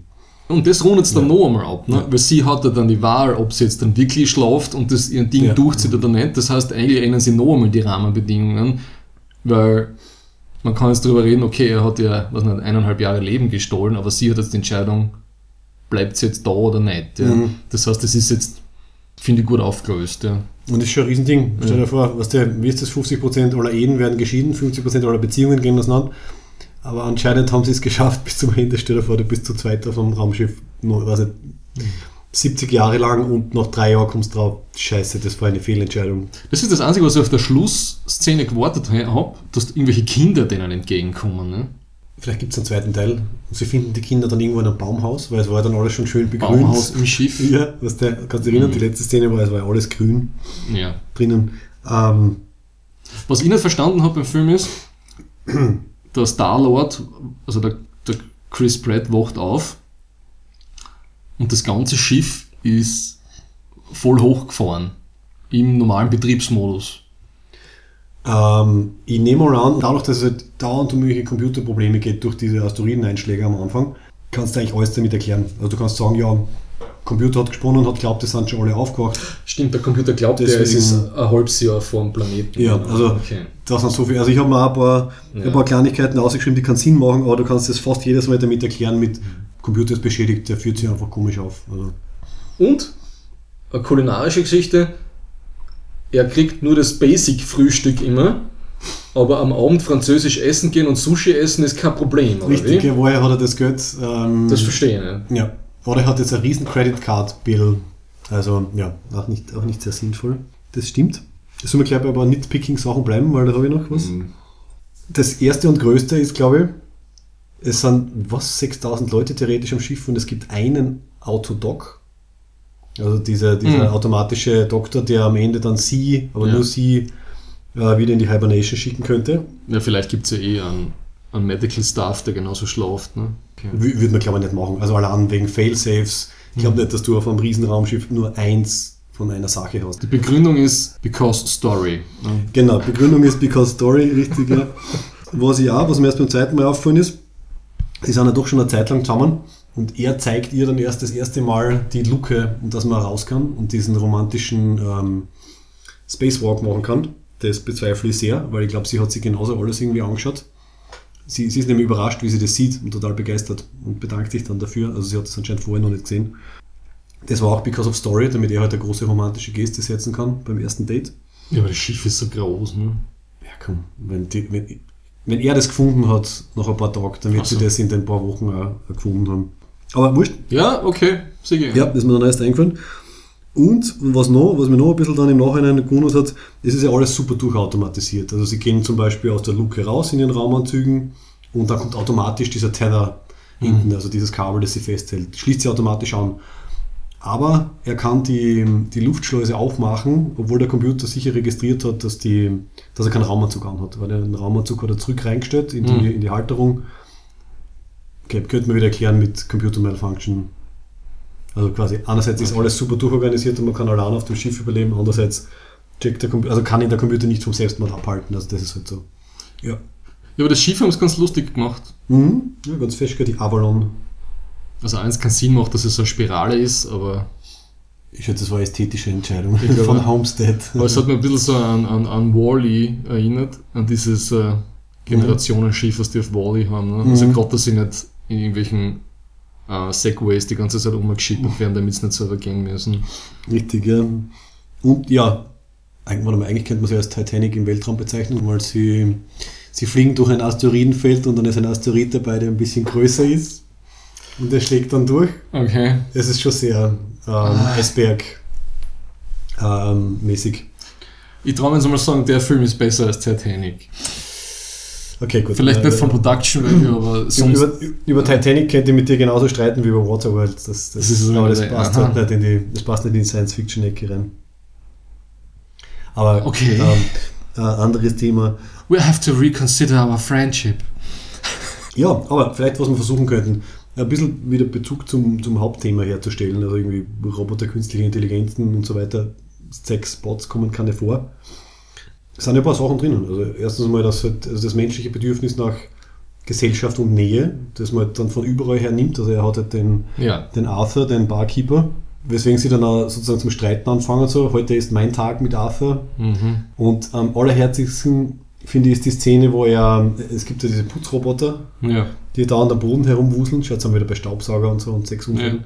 Ähm, und irgendwann mal zipfen ihn die Putzroboter so an und er, er verscheucht sie. Wie sie dann wegfahren, realisiert der Scheiße, das sind meine einzigen, die einzigen sich bewegenden Ja. irgendwie Wesen, die da sind und dann come back und schmeißt denen wieder Essen auf den Boden, damit sie zurückkommen.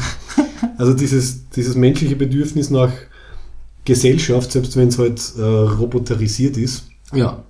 äh, ist ganz stark irgendwie in dem Film drinnen. Also ich glaube, ohne das hätte er, glaube ich, das erste Jahr gar nicht, gar nicht durchgehalten.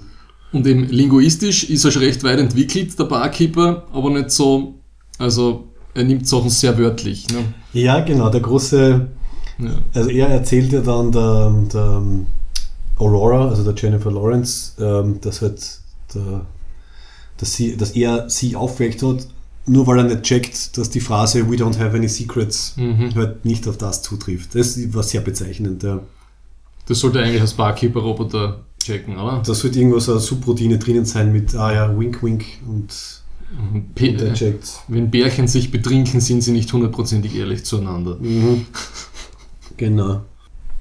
Aber sonst die Technologie, finde ich, das war alles ganz nachvollziehbar. Ne? Mhm.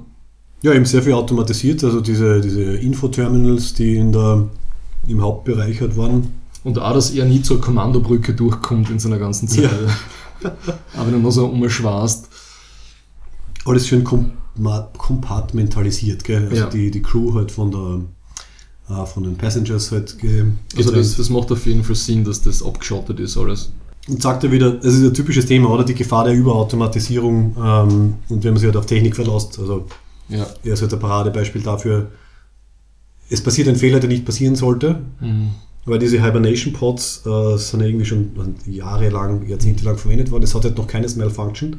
Deswegen akzeptiert der Bordcomputer auch gar nicht, dass er da ist im Endeffekt, weil Hibernation Pods können nicht Mhm. äh, fehlschlagen. Deswegen gibt es es nicht, dass er so existiert in der Form. Ich meine, das Einzige, was auch wirklich keinen Sinn macht, aber sonst wird dafür nicht funktionieren, dass sie keine Kerncrew haben, die, was nicht, Monatsschichten, also dass, dass die sich praktisch immer wieder einfrieren und dann praktisch im Schichtbetrieb wach sind. Man könnte mir vielleicht irgendwie erklären, dass es ungesund ist, wenn man dauernd äh, geschlafen gelegt und wieder reanimiert wird. Und ist es nicht so, dass, dass, dass die sich selber gar nicht in, in dem Zustand ver. Weil das da irgendwie das, das Medizinische, dass, dass sie den Körper runterfahren, das dauert relativ lang und das kannst können du nicht selber machen. Ja, genau. also Also von dem her macht schon wieder sicher dass, also Sinn, dass es keine Kerncrew gibt, Ja. die irgendwie wach ist. Ja, okay. Ja, aber für einen Bärchenabend oder so, ein fantastischer Film. Ja, also ich habe dir, hab dir das eh geschrieben auf Facebook. Also wie ich mir beim zweiten Mal angeschaut habe, war ich ein bisschen, ein bisschen krank. Und anscheinend wäre er dann noch emotionaler und wie sie am Ende Das auf ist ihn, schön. auf ihn draufhüpft äh, im, im Autotag vor Freude, dass er wieder zum Atmen anfängt, äh, habe ich echt feuchte Augen gekriegt. Ja, also es, es, ja, also die, die zwei passen echt gut. Und die Aber- Chemie eben zwischen den Jennifer Lawrence und dem Chris Pratt war auch super, muss ich sagen. Mhm, Ja. mhm. Ähm, sie ist wirklich eine gute Schauspielerin. Also am Anfang habe ich sie nicht mögen. Am Anfang vom Film oder am Anfang ihrer Karriere? Am Anfang ihrer Karriere habe ich sie nicht mögen. Also Okay. ich habe sie ja eigentlich nur mit diesen äh, Hunger Games in Verbindung gesetzt Mhm. und das ist mir irgendwie auf die Nerven gegangen.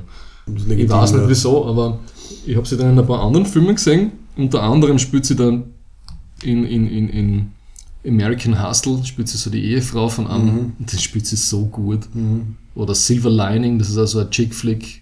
Mit Der ist Bradley, ganz schräg, mit ja. Bradley Cooper, den Ja. habe ich auch gut gefunden. Über den haben wir schon geredet, das ist der Versuch, ein, psychologisches Drama mit einem Musical enden zu lassen oder Ja. so. Ganz und, und, und, und Winterspawn habe ich immer noch nicht gesehen, aber für den hat sie den Ah, Oscar gekriegt, genau, den ja. kenne ich noch nicht. Ja. Aber der soll auch super sein. Dann hat die Anita Sarkeesian sogar in ihren Feminist Movie Recommendation Kanon drin. Der, der ist super, ja. Sie sich halt wirklich als, Mhm.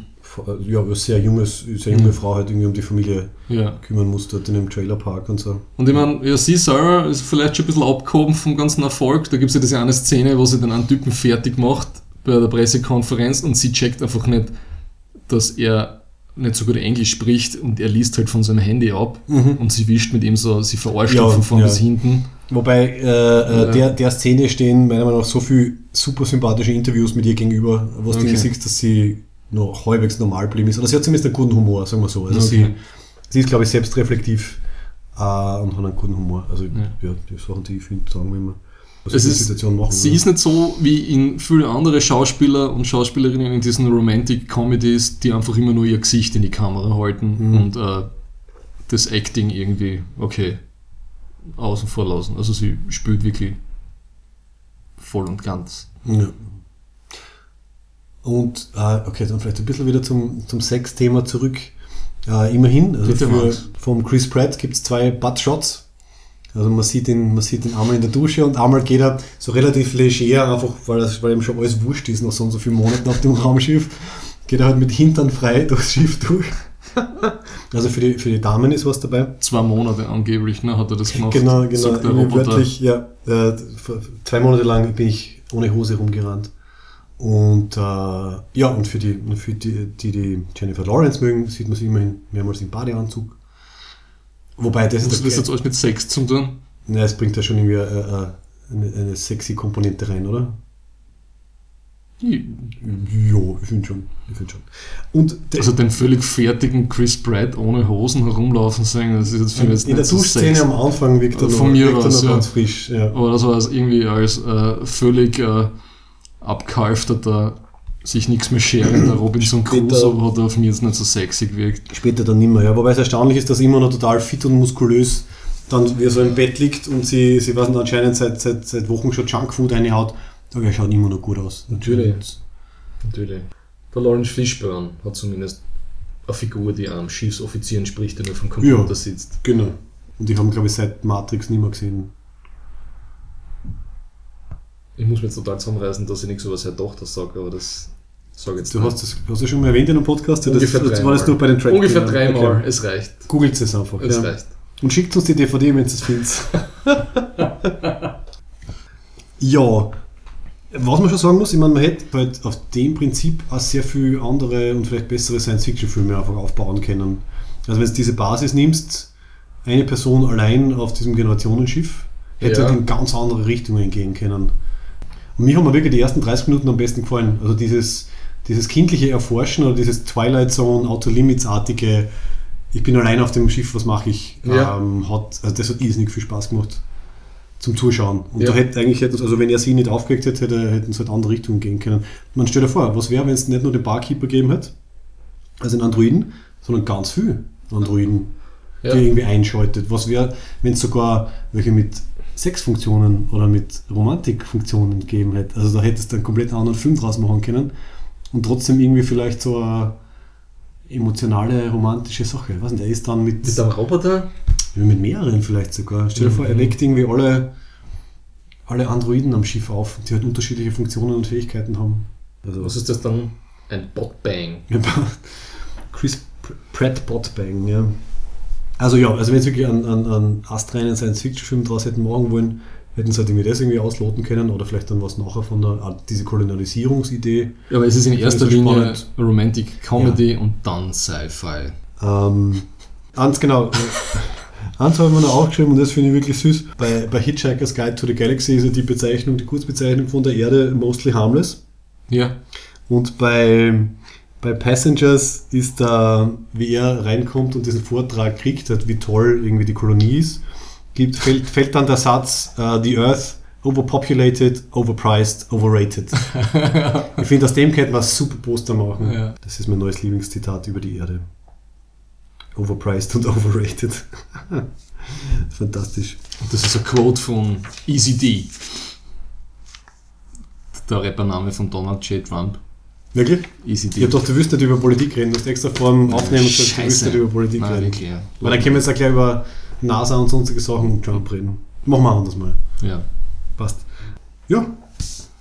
Overpriced ist ja schon eine schöne Überleitung zu Ferengi. Die Ferengi sind auch mit äh, Preisen und Geld besessen. Ah, das heißt, wir kommen zur Ferengi-Erwerbsregel und zum Abschluss. Every Ferengi business transaction is governed by 285 rules of acquisition to ensure a fair and honest deal for all parties concerned. Well, most of them anyway.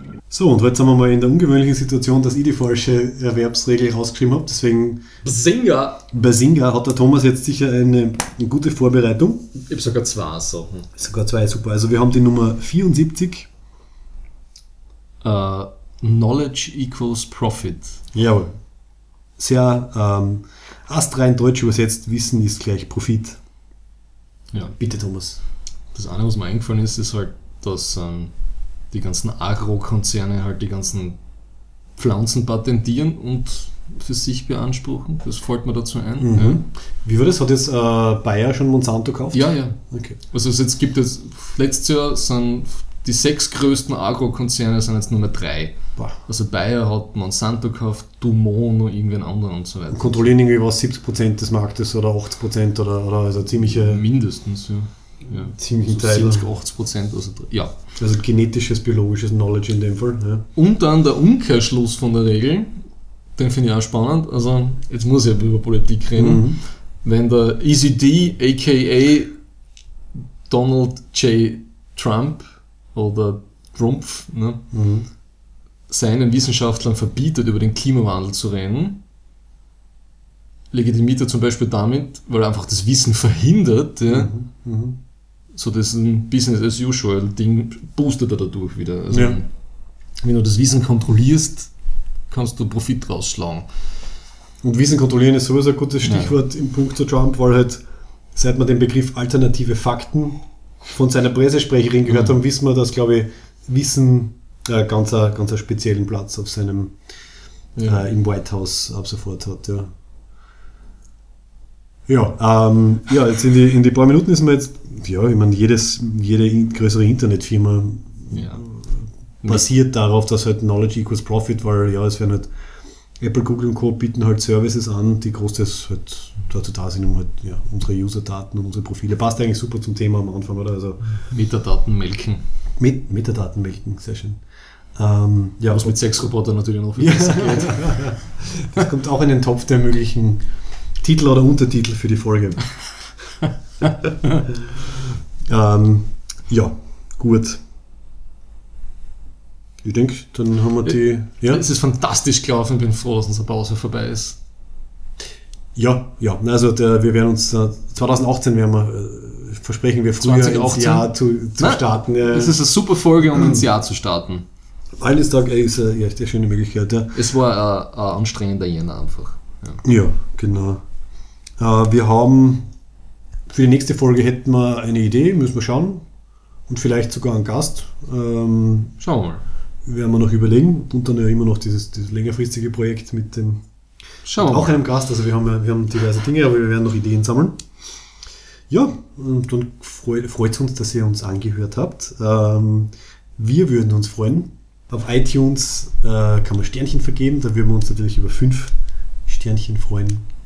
Äh, auf Facebook kann man uns liken, also die Seite, also facebook.com slash aufnerden, kann man liken. Aber das Wichtigste ist auf, ähm, Auf Twitter. Sa na, auf Soundcloud Herzerl und Ja. followen oder, oder, oder Ja, na, wir fre- freuen uns auch über jegliche Form von digitaler Liebe, die ihr uns entgegenbringt, um, wieder, um das jetzt wieder abzurunden. Äh, ja, fühlt euch gekuschelt und umarmt. einen schönen Valentinstag und bis zum nächsten Mal.